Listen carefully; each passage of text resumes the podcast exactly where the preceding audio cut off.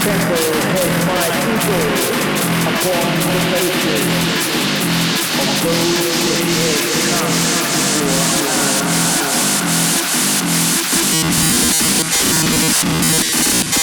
for. The only